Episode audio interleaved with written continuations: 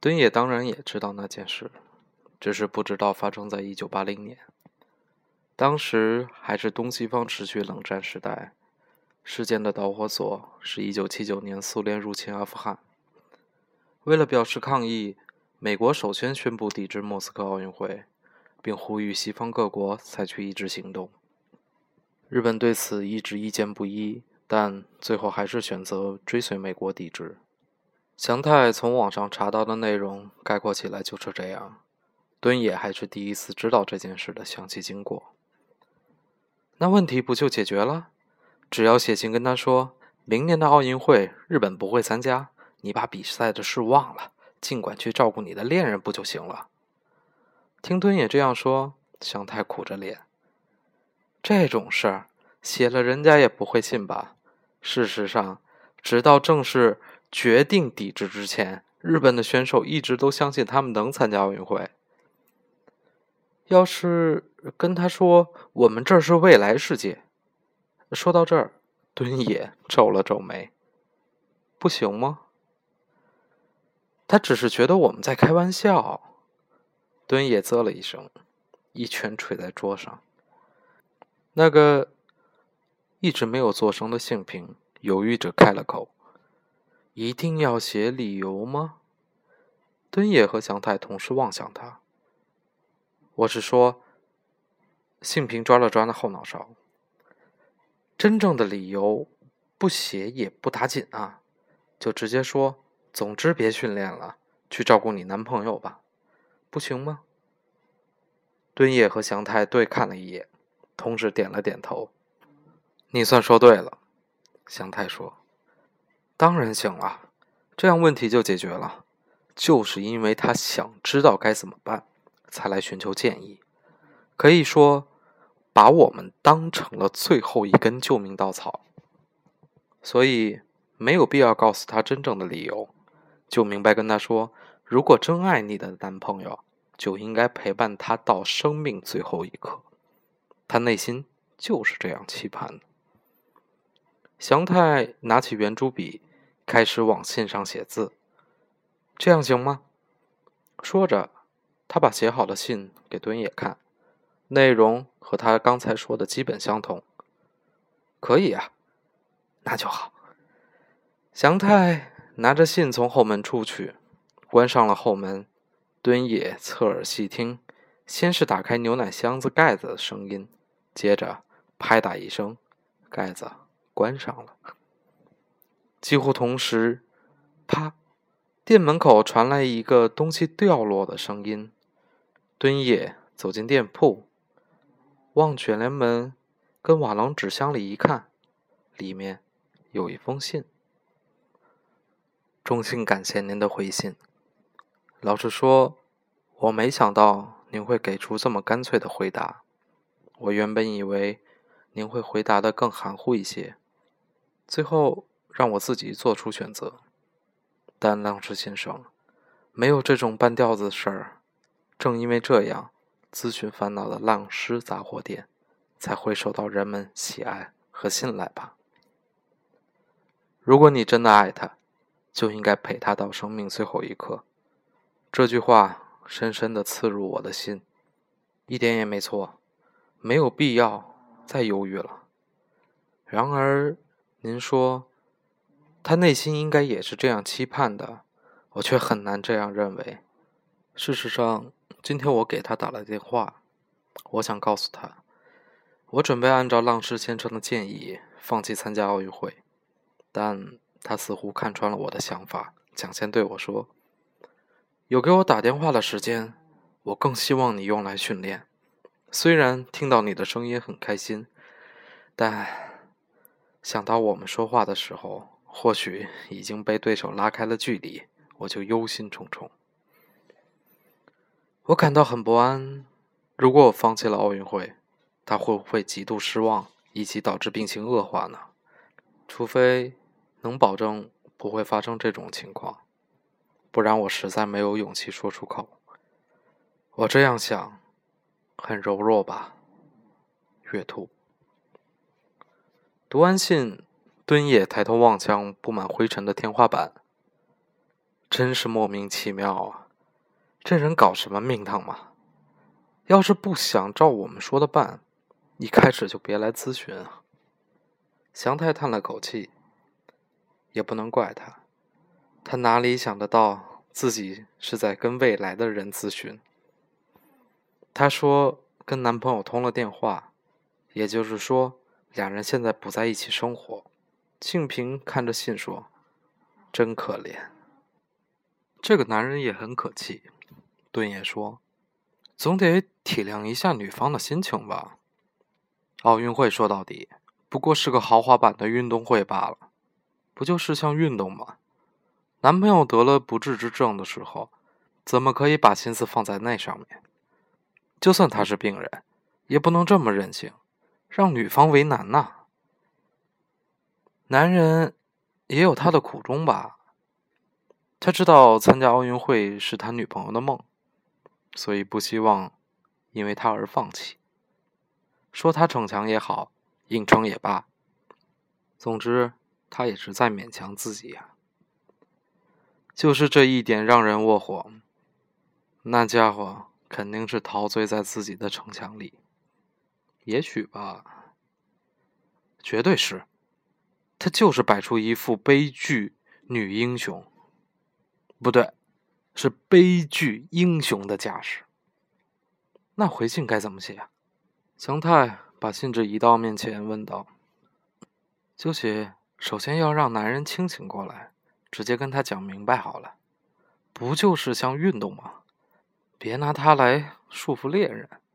奥运会跟运动会没什么两样，不要太死心眼了。”祥太握着圆珠笔没动，皱起眉来。这种话月兔说不出口啊，不说也得让他说，不然神仙也没辙啊。别讲这么不负责任的话，他要是说得出口，就不会写信来了。敦也两手揪着头发，哎，烦死了！让别人替他说呢？幸平冒出一句：“替他说，谁替他说？”香太问。她男朋友的病情没有对任何人透露啊。话是这么说，但不告诉父母恐怕不太好吧？要是说出来，大家都会理解他的心情。没错，敦也打了个响指。不管是哪一方的父母都行，总之。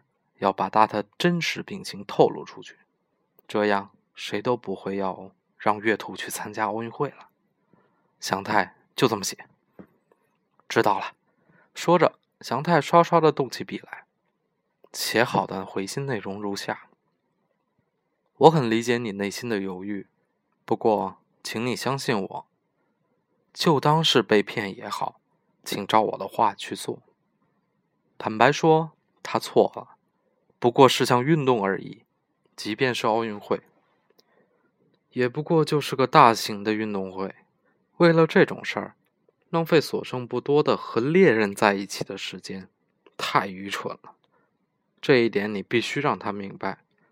如果可以，我真想替你向他说出这番话，但是是不可能的。所以，请把这件事情告诉你或者他的父母。他们知道他的病情后，都会站在你这一边。不要再犹豫不决了，忘了奥运会吧。我不会害你的，照我说的去做，将来你一定会庆幸听了我的话。浪师杂货店。把信放进牛奶箱后，祥太从后门回来了。都再三叮嘱他了，这回应该没问题了吧？幸平。幸平，敦野朝门口喊道：“回信了吗？”“还没有。”幸平的声音从店里传来。“还没来？怪了。”祥太不解地说：“之前都是马上收到的呀，是不是后门没关紧？”他从椅子上欠起身，像是准备再去确认一次。就在这时，来了！幸平在店里喊了一声，拿着信。回来了，好久没给您写信了。我是月兔，承蒙您的不吝指点，我却将近一个月没有回信，真是抱歉。我本想早点回信，但就在这时，强化集训开始了。不过，这些也许只是个借口。其实我是不知道该怎么样写才好。看到您信上直率的说他错了，我有点惊讶。即使患了不治之症，只要您认为他犯了错，就会毫不留情的指出。这样的态度让我不禁有点紧张。不过是项运动会，不过是个奥运会，或许是这样吧。不，恐怕就是这样。说不定我们的烦恼实际上微不足道。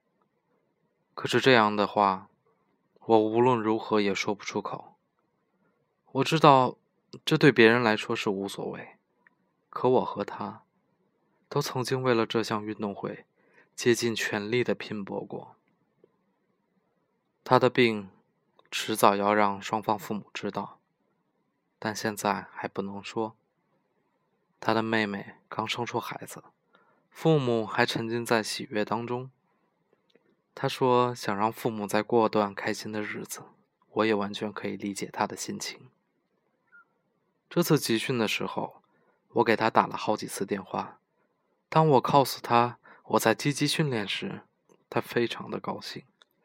我觉得那不像是能装出来的，但我还是应该忘掉奥运会吧，还是应该放弃比赛，心一意的照顾他吧。这也是为了他好吧？我越想越感到迷茫。月兔，敦也真想大吼一声。这封信读得他一股无名的火起。搞什么？这个蠢女人！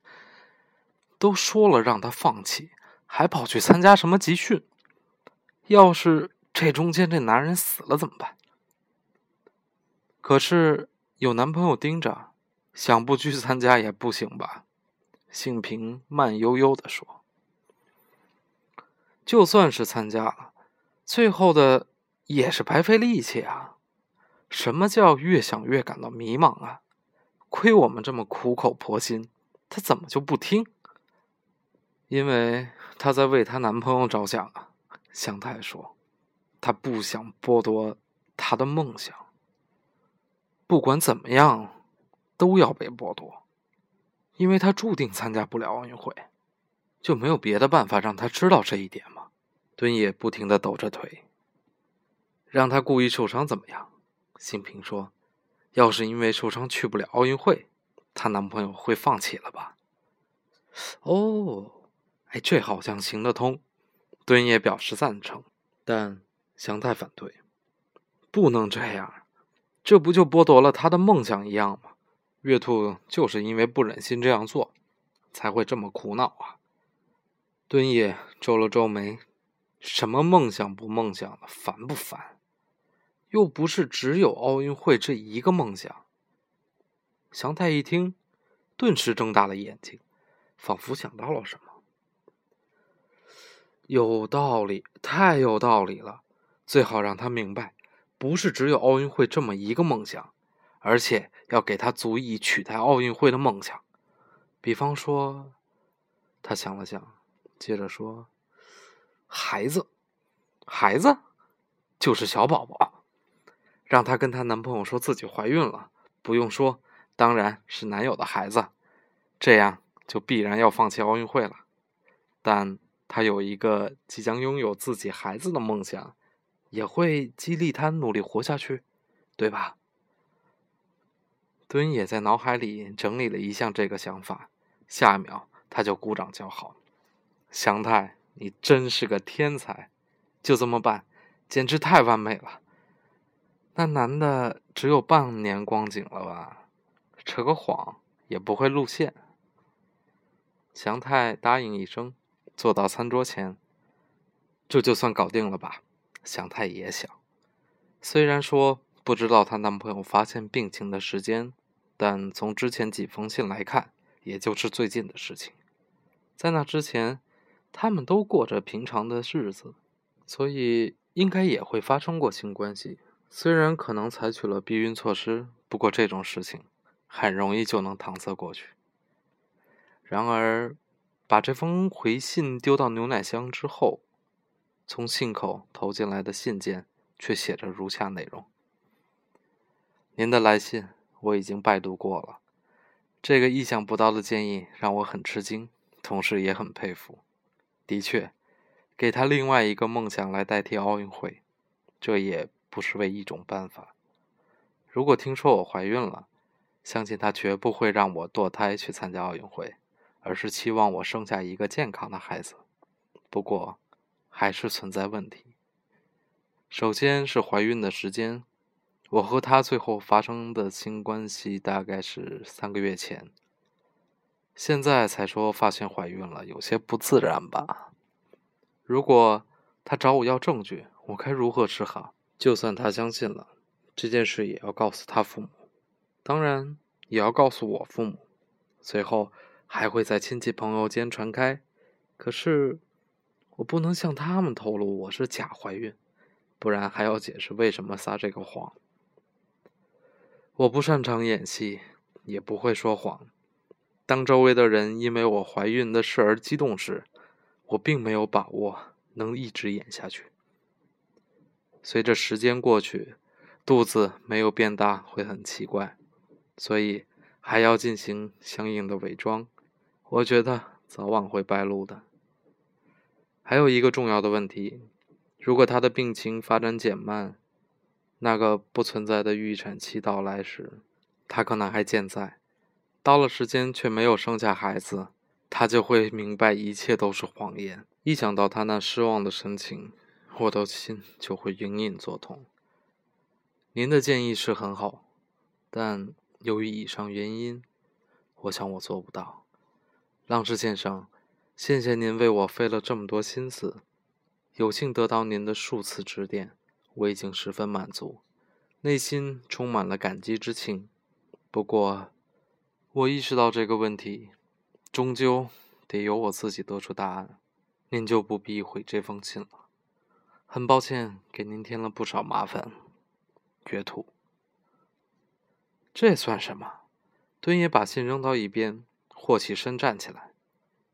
之前回了这么多封信，最后一句不用回信了，这算什么意思啊？这女的到底有没有诚意听别人的话？所有的意见她都当耳旁风。不过她说的也是事实，的确很难一直演下去。静平说：“你懂什么？这可是她男朋友的生死关头，居然还讲这么多天真的话。”只要拼尽全力去做，哪有做不到的事情？敦也坐在厨房的餐桌前。敦也，你要写回信，笔记会不一样哦。香太问。管他呢，不狠狠的说他一通，我气不顺。好吧，那你说，我写。香太在敦也对面坐下。月兔小姐，你难道是个傻瓜吗？还是你确实是个傻瓜？为什么我要告诉你的好主意，你都不照着去做？我要跟你讲几遍你才懂？忘掉奥运会吧！不管你多么努力的训练，想去参加这个奥运会都没有意义，你绝对去不了的。所以放弃吧，没有用的。迷茫本身也没有用。你有这个空，不如马上去找他。你放弃奥运会，他会很伤心。伤心过度会病情恶化，别开这玩笑了。你去不了奥运会，算是多大件事？现在世界上战争四起，不参加奥运会的国家多的是，日本也不能置身事外。你很快就会懂我的意思了。不过算了，你爱怎么样就怎么样吧，照你自己的意思去做，然后使劲后悔吧。最后我再说一次，你就是个傻瓜。朗氏杂货店，祥太点上新的蜡烛，可能是眼睛已经适应了光线，几根蜡烛就能把整个房间照得清清楚楚。没有回信来了，幸平小声嘀咕着。之前都没有等过这么久，他不会再回信了吗？恐怕不会再回信了。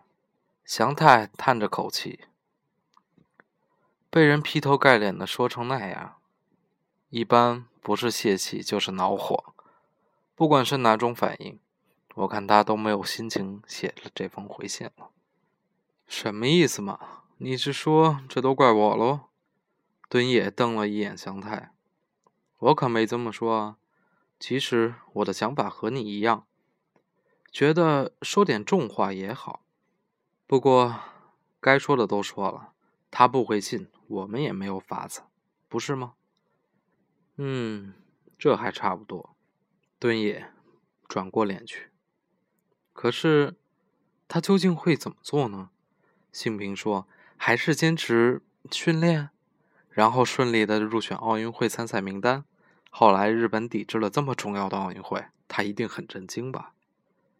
要真是这样。”那他真是活该，叫他不听我们的话。敦野不屑地说：“她的男朋友怎么样了？活到什么时候？能活到日本决定抵制奥运会那天吗？”听了祥太的话，敦野默然不语，尴尬的沉默笼罩着三人。对了，要这样到什么时候？